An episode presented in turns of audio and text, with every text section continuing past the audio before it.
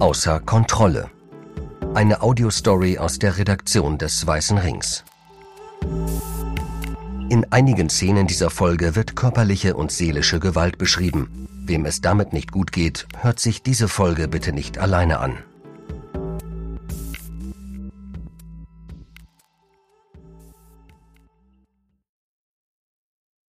Alle drei Minuten erlebt eine Frau in Deutschland Gewalt durch ihren Partner oder Ex-Partner.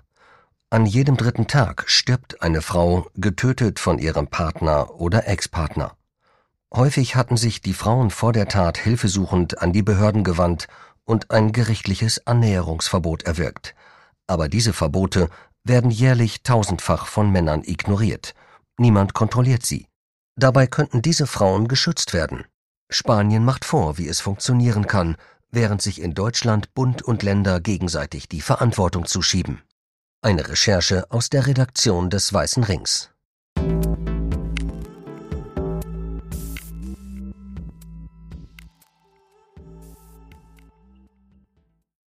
Kapitel 1 Die rote Warnlampe Frau S. reicht zur Begrüßung die linke Hand, ihr rechter Arm ist taub seit dem Messerangriff.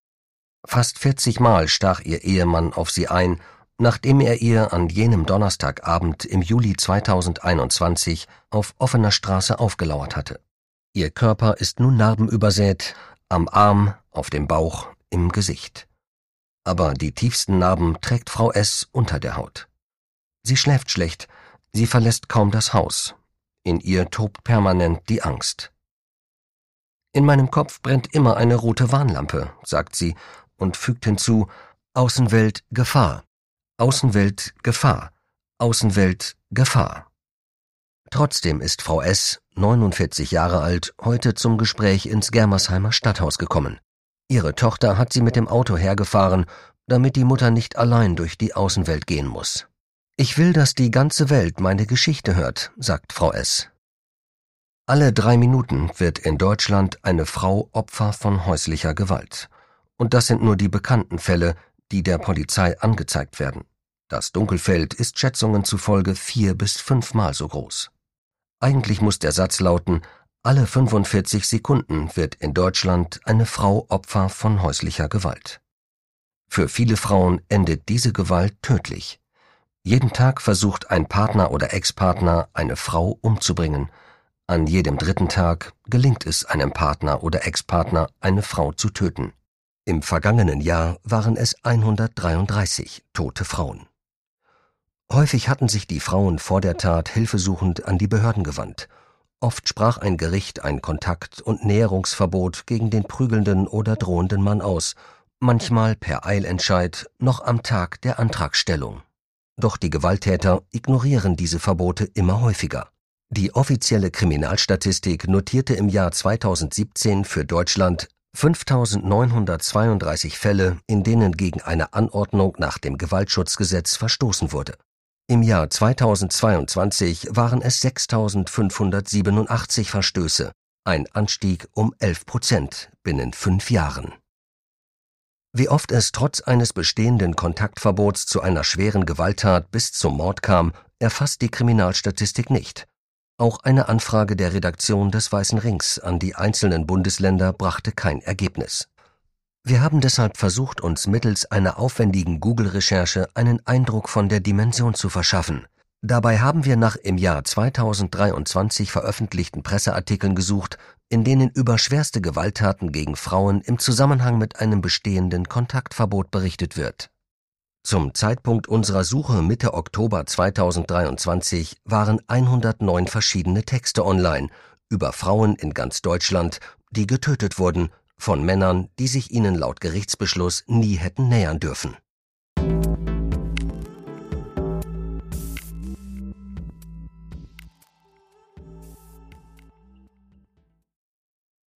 Kapitel 2 Mama, geh weg.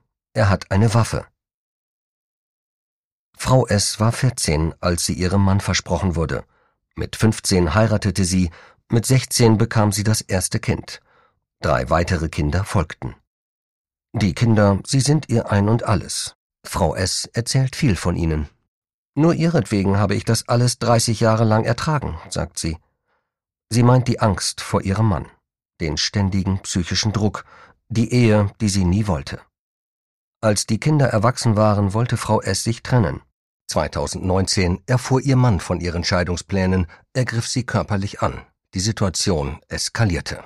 Frau S. zeigte ihn an, immer wieder.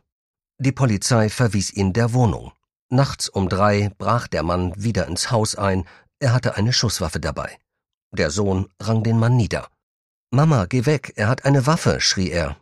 Der Sohn baute ein neues Sicherheitsschloss ein. Der Mann versuchte mehrfach, sich bei der Sicherheitsfirma den Zugangscode zu erschleichen. Er bedrohte Frau S. Ich werde dich erschießen, und dann erschieß ich mich. Er stalkte sie, saß am Straßenrand im Auto und beschimpfte sie Hure, Schlampe. Er tauchte bei der Arbeit im Markt auf, er bekam Hausverbot, er ortete ihr Auto mit einem GPS-Gerät.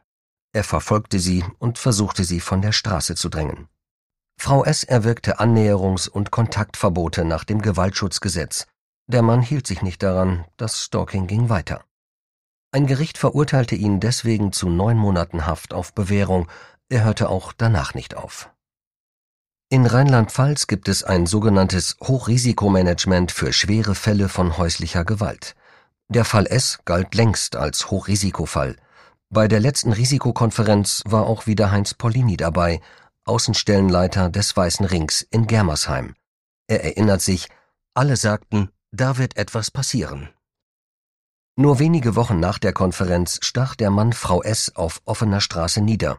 Nur eine Notoperation und das beherzte Eingreifen eines Passanten retteten ihr das Leben. Warum ist so eine Tat nicht zu verhindern? fragt Frau S. Frau S. ist kein Einzelfall, ihr Überleben schon. In Berlin hatte sich die sechsfache Mutter Zora Mohammad Gul mehrfach an die Behörden gewandt, Anzeigen wegen häuslicher Gewalt erstattet und eine Gewaltschutzanordnung für ihren Ex-Mann erwirkt. Trotzdem wurde sie am 29. April 2022 von ihm in Pankow mit 13 Messerstichen und Schnitten ermordet. Die Geschwister der Getöteten schrieben in einem offenen Brief Unserer Schwester wurde der Schutz verwehrt, der ihr das Leben hätte retten können und der ihren Kindern die traumatische Erfahrung des Verlustes erspart hätte ein Kontakt- und Annäherungsverbot gab es auch im Fall des Zahnarztes, der am 19. Mai 2021 in dänischen Hagen bei Kiel seine getrennt lebende Ehefrau mit 50 Schüssen aus einer Maschinenpistole niedermetzelte und zwei weitere Männer tötete, den neuen Lebensgefährten und einen gemeinsamen Bekannten, den er wohl für die Trennung verantwortlich gemacht hatte. Der Täter wurde wegen dreifachen Mordes zu lebenslanger Haftstrafe verurteilt vor den Morden, so wurde es im Gericht vorgetragen, hatte er seiner Ex-Partnerin nachgestellt, ihr Auto mit einem GPS-Sender verfolgt und das Annäherungsverbot einfach ignoriert. In Freiburg stellte eine Gerichtsvollzieherin im Mai 2017 einem drohenden Mann ein im Eilverfahren beschlossenes Kontakt- und Annäherungsverbot, Zitat, durch Einlegen in den Briefkasten zu. Nur wenige Wochen später rammte der Mann auf offener Straße den Wagen seiner Ex-Partnerin Anne, er stach zunächst sie und anschließend den gemeinsamen vierjährigen Sohn Noah, der auf der Rückbank saß. Die Berliner Opferrechtsanwältin Asha Hedayati schreibt in ihrem Buch Die stille Gewalt, wie der Staat Frauen allein lässt, Demonstrierende Klimaaktivistinnen werden in Präventivhaft genommen und es ist frustrierend zu sehen, dass der Staat sich in manchen Bereichen sehr konsequent zeigen kann. Wenn Mandantinnen nach der Trennung von ihrem Ex-Partner gestalkt oder bedroht werden und sich an die Polizei wenden, hören sie fast immer, es müsse erst etwas passieren, bevor sie aktiv werden könne. Christina Klemm ist Fachanwältin für Straf- und Familienrecht in Berlin und vertritt seit fast 30 Jahren Gewaltopfer. In ihrem aktuellen Buch gegen Frauenhass schreibt sie über Gewaltschutzanordnungen Es gibt Täter, die halten sich daran. Meist sind es die, die nicht besonders gefährlich sind.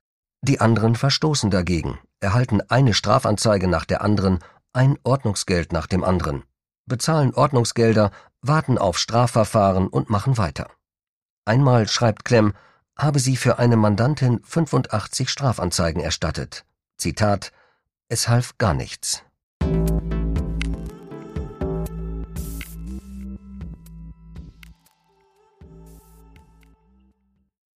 Kapitel 3 Alarm im Hochsicherheitstrakt Es wäre falsch zu sagen, niemand habe Frau S. ihre Angst und die Drohungen ihres Mannes ernst genommen. Die Polizei kam wieder und wieder. Er ist gefährlich, sagte schließlich ein Polizist zu ihr. Sie müssen hier weg. Frau S. kam in ein Schutzprogramm. Sie musste ihr Mobiltelefon abgeben, Polizisten brachten sie an einen unbekannten Ort. Es gibt zwei Sachen im Leben, die Frau S. wirklich wichtig sind. Die erste Sache ist ihr Job im Markt. Die zweite und noch wichtigere Sache sind ihre Kinder. Im Schutzprogramm durfte Frau S. nicht mehr arbeiten und sie durfte ihre Kinder nicht mehr sehen. Sie konnte lediglich mit ihnen telefonieren, nicht einmal Videoschaltungen durfte sie nutzen. Jeden Tag rief sie an. Ich musste ihre Stimmen hören, sagt sie. Ich hatte so Angst, dass er ihnen etwas antut, wenn er mich nicht kriegen kann. Jeden Tag weinte sie. Der Preis für den Schutz der unschuldigen Frauen ist viel zu hoch, sagt sie. Der Weiße Ring hat 2021 den Freiburger Mordfall Anne und Noah zum Anlass genommen, einen Brandbrief an 70 hochrangige Politiker zu schreiben, darunter Bundeskanzler Olaf Scholz und Bundespräsident Frank-Walter Steinmeier. In dem Schreiben hieß es, Annäherungsverbote nach dem Gewaltschutzgesetz schützen niemanden, wenn sie nicht kontrolliert werden. Der Verein forderte die Politik zum sofortigen Handeln auf und empfahl dringend eine elektronische Aufenthaltsüberwachung für Gewalttäter, landläufig Fußfessel genannt, nach dem Vorbild Spaniens. Der Einsatz der elektronischen Fußfessel ist in Deutschland seit 2011 im Rahmen der sogenannten Führungsaufsicht erlaubt, um Gewalt- und Sexualstraftäter nach Verbüßung ihrer Haftstrafen oder ihrer Entlassung aus dem Maßregelvollzug zu überwachen, sofern von ihnen noch eine Gefahr ausgeht. Die bis dahin übliche deutsche Praxis der nachträglichen Sicherungsverwahrung hatte der Europäische Gerichtshof für Menschenrechte 2009 für rechtswidrig erklärt. Zwei Jahre später bewertete auch das Bundesverfassungsgericht die Regelungen als verfassungswidrig.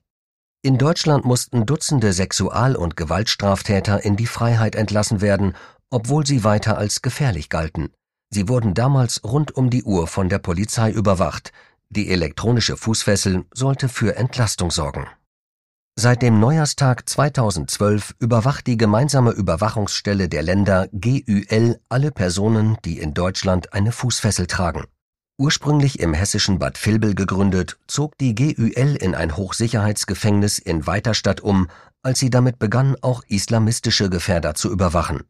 Dieser Umzug auf die grüne Wiese in der Nähe von Darmstadt war aus Sicherheitsgründen notwendig. Bei der Anfahrt zur GÜL steigt Besuchern der beißend süßliche Geruch des nahen Kompostwerks in die Nase. An der Pforte müssen sie Ausweis und Autoschlüssel abgeben, Smartphones sind verboten. GÜL-Leiterin Alma Friedrichs muss auf dem Weg in ihr Büro mit einem großen Schlüssel schwere Gittertüren auf und hinter sich wieder zuschließen. Im Innenhof der JVA erinnern aufgetürmte Mauerreste an einen Anschlag im Jahr 1993. Damals hatten RAF-Terroristen den nahezu fertigen JVA-Bau in die Luft gesprengt. Die Büros der GÜL befinden sich im ersten Stock des Verwaltungstraktes der JVA. Wären da nicht die Gitter vor den Fenstern, könnte es jedes andere Büro in Deutschland sein. Große Pflanzen auf den Fensterbänken sorgen für eine freundliche Atmosphäre. Ein Mann und eine Frau, die aus Sicherheitsgründen ihren Namen nicht in diesem Text lesen möchten, sitzen in dick gepolsterten Gamingstühlen an ihren Schreibtischen. Sie haben jeweils drei Monitore vor sich. Plötzlich herrscht Hochbetrieb. Rote Flecken im Gesicht der Mitarbeiter verraten die Anspannung. Soeben hat eine Fußfessel Alarm geschlagen. Ihr Träger befindet sich an einem Ort, an dem er nicht sein dürfte. Die Mitarbeiterin versucht sofort, ihn über das Handy zu erreichen, das er mit seiner Fußfessel von der GÜL bekommen hat. Doch er geht nicht dran. Also informiert die GÜL die Polizei, gibt die Koordinaten der Fußfessel durch. Dann heißt es warten. Der Vorfall lässt sich auf zwei großen Bildschirmen an der Wand neben der Eingangstür beobachten. Zeitstempel des Alarms, Status des Vorfalls, die Fußfesselträger und nur verschwindend wenige Fußfesselträgerinnen sind anonymisiert und tragen hier Kürzel wie BY1234 oder NW5432. Die Mitarbeiterinnen und Mitarbeiter wissen nur das Nötigste über ihre Probanden, wie sie die Fußfesselträger nennen. Für den Fall eines Internetausfalls hängen alle notwendigen Akten und Kontaktdaten als Papierbackup in Hängeregistern im Regal. Die Zentrale ist ganzjährig rund um die Uhr jeweils mit zwei Mitarbeitenden besetzt. Zwölf Stunden dauert eine Schicht. Friedrichs sagt, hier ist sich jeder seiner großen Verantwortung bewusst. Jeder muss in der Lage sein, in wenigen Sekunden von 0 auf 100 zu sein, um bei einem Alarm adäquat reagieren zu können. Bis zu 1000 Alarme erleben die 19 Mitarbeiterinnen und Mitarbeiter der GÜL jeden Monat. Rund 30 davon, schätzt Alma Friedrichs, enden mit einem Polizeieinsatz. Die meisten Alarme gehen auf das Konto schwacher Batterien. Die elektronische Fußfessel einzusetzen, um Kontakt- und Annäherungsverbote nach dem Gewaltschutzgesetz zu überwachen, ist eine politische und rechtliche Frage. Alma Friedrich sagt, technisch ist das kein Problem, auch das spanische Modell nicht. Das ließe sich zeitnah hier bei uns in der GÜL einrichten. Bei der Hessischen Zentrale für Datenverarbeitung HZD seien die entsprechenden Geräte bereits getestet worden. Die Polizei meldet sich in der GÜL-Zentrale zurück, Sie hat den vermissten Fußfesselträger angetroffen. Er warte auf den Fahrdienst, der unpünktlich sei. Sein GÜL-Handy habe er in der Einrichtung vergessen, in der er lebe. Deshalb habe er den Anruf nicht annehmen können.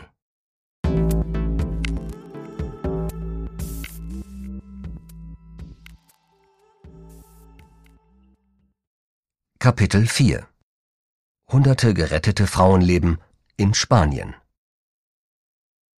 Frau S. brach das Schutzprogramm nach wenigen Wochen ab. Sie hatte ihren Sohn drei Tage lang nicht erreichen können, sie wurde halb wahnsinnig vor Angst um ihn. Sie fragt, warum darf ich meine Kinder nicht mehr sehen? Warum muss ich weg, nicht der Mann? Warum wird er nicht überwacht oder eingesperrt? Spanien setzt seit 2009 die GPS-Technologie zur Kontrolle von Gewalttätern ein. Vor allem umfangreiche Studien der spanischen Kriminologin Lorea Arenas Garcia bescheinigen dem Modell großen Erfolg.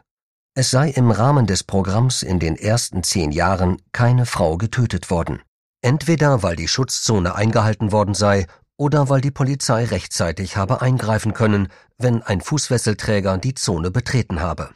Rund 95 Prozent der zu schützenden Personen hätten zudem angegeben, dass sie sich mit dem Gerät sicher und geschützt gefühlt hätten, beschreibt Garcia. Ihre bislang letzte Studie ist im Jahr 2019 erschienen, dutzendfach zitiert und in Teilen frei im Internet recherchier- und lesbar. Laut der seriösen spanischen Tageszeitung El País ist das Fußfesselprogramm bis heute zu 100 Prozent erfolgreich – in einem Artikel vom 25. November 2022 heißt es dort, die sogenannten Anti-Missbrauchsbänder, die die Polizei alarmieren, wenn sich der Täter dem Opfer nähert, wurden bereits in mehr als 12.300 Hochrisikofällen eingesetzt und keine Frau wurde getötet, während sie es trug. Zum Vergleich schreibt der Autor, dass seit 2006 in Spanien 107 Frauen ermordet worden seien, während eine Schutzanordnung in Kraft war diese aber nicht mit einer Fußfessel überwacht worden ist. In Deutschland wird das Instrument der Fußfessel selten genutzt. Seit der Einführung geschah das bis zum 31. Oktober 2023 nur 425 Mal, fast ausschließlich im Rahmen der Führungsaufsicht oder bei extremistischen Tätern. Seit 2017 kann die Fußfessel in ganz Deutschland nicht nur verurteilten Straftätern im Zuge der Führungsaufsicht angelegt werden, sondern auch islamistischen Tätern. Weiter darf das Bundeskriminalamt die Fußfessel bei Gefährdern einsetzen, um Terroranschläge zu verhindern. Wenn es aber um häusliche Gewalt geht wie in Spanien, wird die Rechtslage unübersichtlich. Bislang kann in solchen Fällen eine elektronische Aufenthaltsüberwachung in sechs Bundesländern angeordnet werden. Geregelt ist das rechtlich zumeist über das Polizeigesetz. In einem siebten Bundesland, in Brandenburg, befindet sich eine solche Regelung aktuell im Gesetzgebungsprozess. In Hamburg zum Beispiel legt Paragraph 30 des Gesetzes für die Datenverarbeitung der Polizei fest, dass zu diesem Mittel gegriffen werden darf, wenn, Zitat, dies zur Abwehr einer Gefahr für Leib, Leben oder Freiheit einer Person erforderlich ist und die zu verpflichtende Person für die Gefahr verantwortlich ist. Die Anordnung könne insbesondere mit einem Betretungs- Aufenthalts-, Kontakt- oder Näherungsverbot verbunden werden. Aber nur ein einziges Mal ordnete Hamburg seit Ende 2019 das Tragen einer Fußfessel wegen Beziehungsgewalt an. Der vorbestrafte Gewalttäter wehrte sich dagegen vor Gericht und bekam Recht. Der Beschluss des Oberlandesgerichts Hamburg liest sich wie ein Krimi. Das Gericht listet mehr als 20 Gewalttaten, Drohungen und Stalkingtaten des Mannes gegenüber der Frau auf, darunter Faustschläge ins Gesicht und Sätze wie Ich bring sie um. Außerdem mehr als zehn Anordnungen nach dem Gewaltschutzgesetz, Haftbefehle und verhängte Bewährungsstrafen. Dennoch kommt das Gericht zu dem Schluss, die Voraussetzungen für die Anordnung der elektronischen Aufenthaltsüberwachung liegen nicht vor. Vielleicht auch deshalb verweist Jan Hieber, Chef des Landeskriminalamtes Hamburg, im Interview mit dem Weißen Ring auf die extrem hohen Hürden, die mit der elektronischen Fußfessel verbunden sind, und sagt, in Hamburg treffen wir in der Regel andere Maßnahmen. Bayern, Baden-Württemberg, Nordrhein-Westfalen und jüngst auch Hessen haben den Einsatz der elektronischen Fußfessel in Fällen häuslicher Gewalt als Zitat Gefahrenabwehrrechtliche Maßnahme in ihren Landespolizeigesetzen ermöglicht. In Hessen kann seit dem Sommer 2023 nach dem Gesetz über die öffentliche Sicherheit und Ordnung unter bestimmten Voraussetzungen ein polizeilicher Platzverweis mit der Fußfessel verbunden und so konsequenter überwacht werden das sind jedoch nur kurzfristige präventiv-polizeiliche Schutzmaßnahmen für Opfer von Partnerschaftsgewalt. Gerichtliche Kontakt- und Annäherungsverbote nach dem bundesrechtlichen Gewaltschutzgesetz lassen sich damit nicht überwachen. In Nordrhein-Westfalen hat es in den 47 Kreispolizeibehörden des Bundeslandes seit der Gesetzesnovelle im Jahr 2018 nicht einen einzigen Fall gegeben, in dem die Polizei die elektronische Fußfessel im Zusammenhang mit häuslicher Gewalt eingesetzt hat. Dies teilt das Landeskriminalamt auf Anfrage des Weißen Rings mit. Die Süddeutsche Zeitung titelte im Mai 2018 Bayern hat nun das schärfste Polizeigesetz in Deutschland. Tatsächlich nutzt Bayern die elektronische Aufenthaltsüberwachung im Behördendeutsch kurz EAÜ genannt von allen Ländern am häufigsten zum Schutz vor Gewalttätern. Seit Einführung gab es in immerhin 24 Fällen, Zitat, Beschlüsse zur Durchführung einer präventiv-polizeilichen EAÜ teilt das Innenministerium in München auf Nachfrage mit. Weiter heißt es, Insbesondere im Hinblick auf festgelegte Verbotszonen, die der Betroffene nicht betreten darf, stellt sich die Umsetzung der Überwachung der Maßnahme problemlos dar. Die bisherigen Erfahrungen mit der Fußfessel wertet das Ministerium, Zitat, durchgängig als positiv.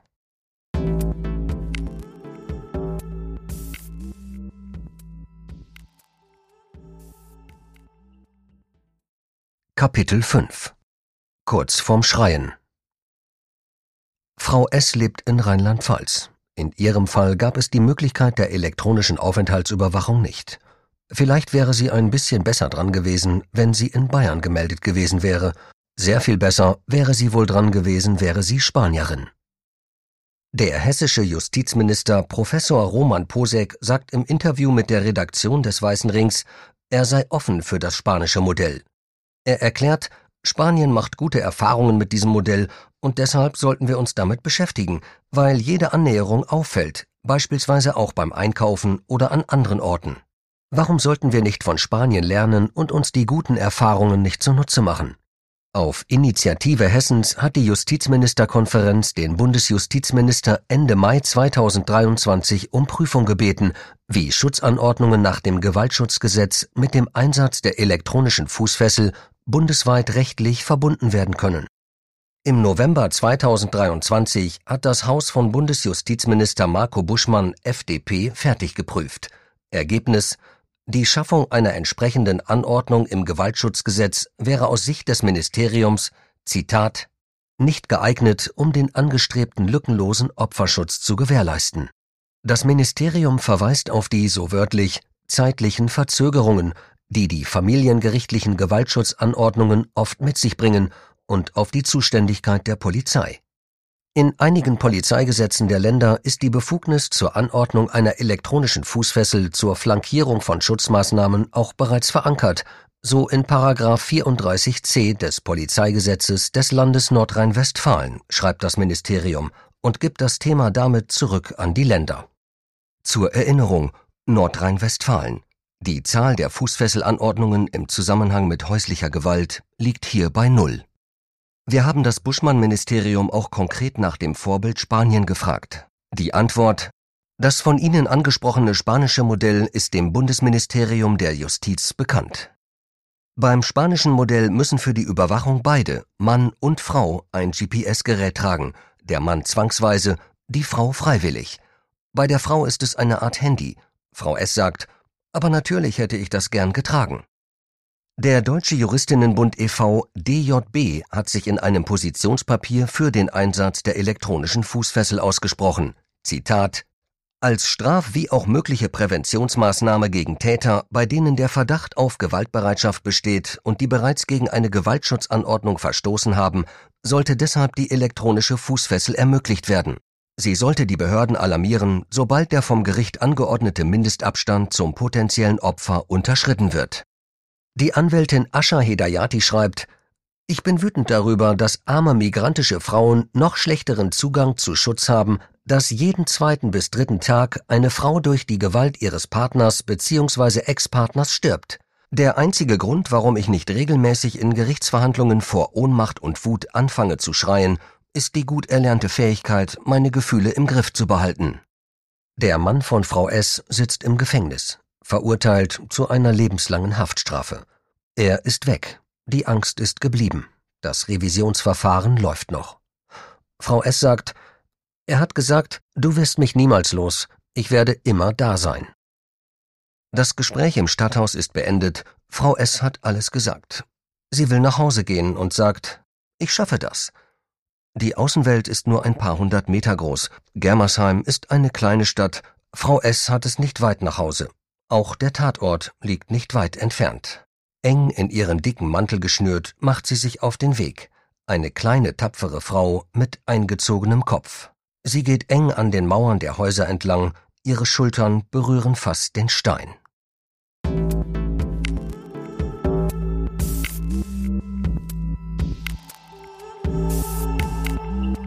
Ein Text von Christoph Klemp, Carsten Krogmann und Marius Meyer.